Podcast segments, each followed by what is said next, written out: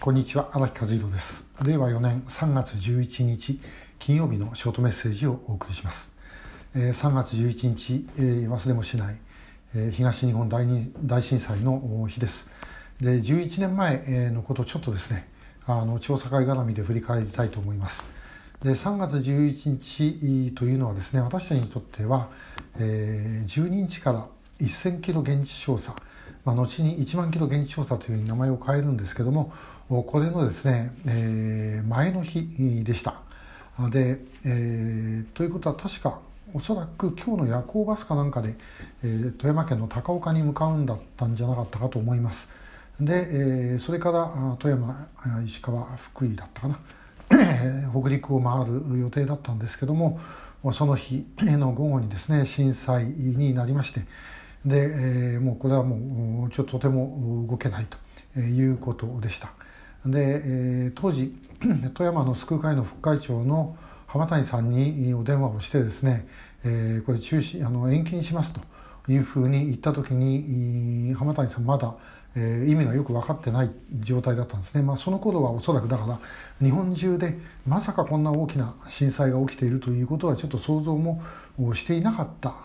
と思います。えー、考えたらですね阪神大震災の時も私が一番最初にあのそのニュースを聞いたのが、えー、あの当時現代コリア研究所。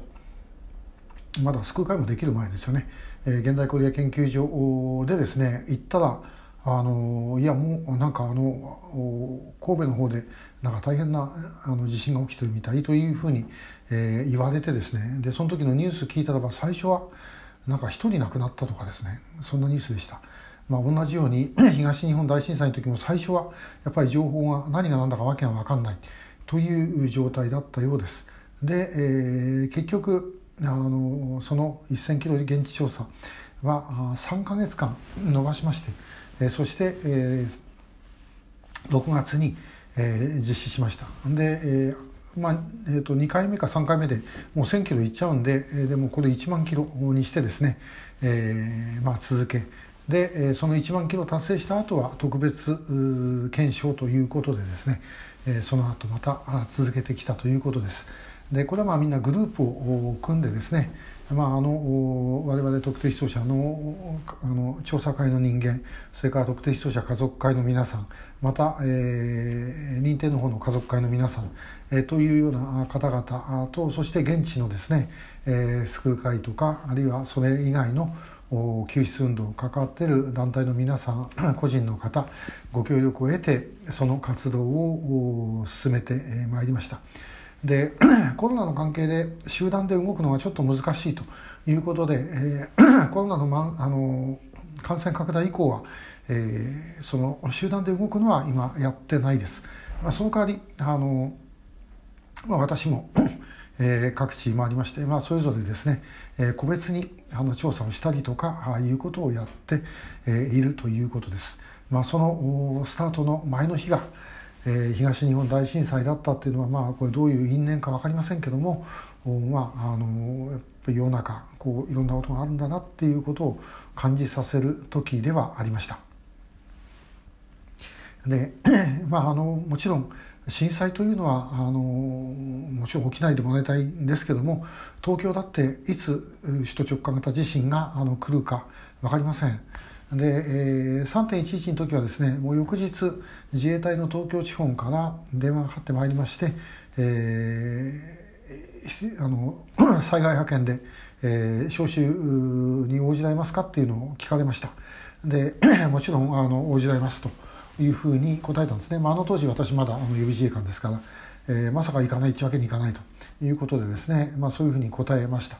で、しかしまあ結局その時まで、えー、一般の予備自衛官ですね招集するなんて想像もしてなかった で、えーまあ、準備も整わないあとまあ東京はですねその後首都直下が来るんじゃないかっていう話もありましたんで、えーまあ、そういうこともあってあの招集されなかったあというようなことでした。えー、私はもうあの招集されるもんだと思ってですね、えー、大学であの当時の渡辺 の学長に、えー、すいませんけどもあの招集される可能性があるんで招集されたら、えーまあ、行ってきますというふうに言ったらばあ、まあ、学長も分かったと俺が責任持つから行ってこいというふうに言ってくださったんですけども、まあ、結局お声がかかんなかったと、えー、こっちから催促もしたんですが、まあ、あの結局かからずに、えー、終わりました。まあ私が言ってもどれぐらいお役に立つたか 分かりません。かえって足手まといになったかもしれないんですけどね、えー、我々と仲間の予備自衛官の中には、まあ、そこであそこであの招集がかかんなかったということに今落胆して、えー、予備自衛官を辞めてしまった人間もあったほどです。まあ、本当にあの震災というのはいろんなことを、まあ、人生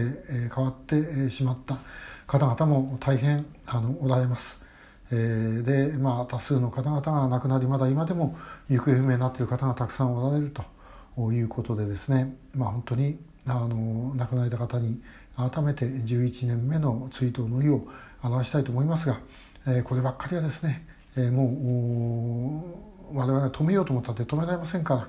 せめて、えー、起きた時にはあの被害が、えー、少なくなるようにしたいもんだというふうに思います。そしてまた今この災害と同じように世界中で見てればですね戦争とかそういうことが起きないとは限りません、えー、改めて私たちもう一回ですね自分たちの安全というのは何なのかというものを考え直す必要があるのではないだろうかというふうに思います。えー、今日はまあ3.11にちなみまして、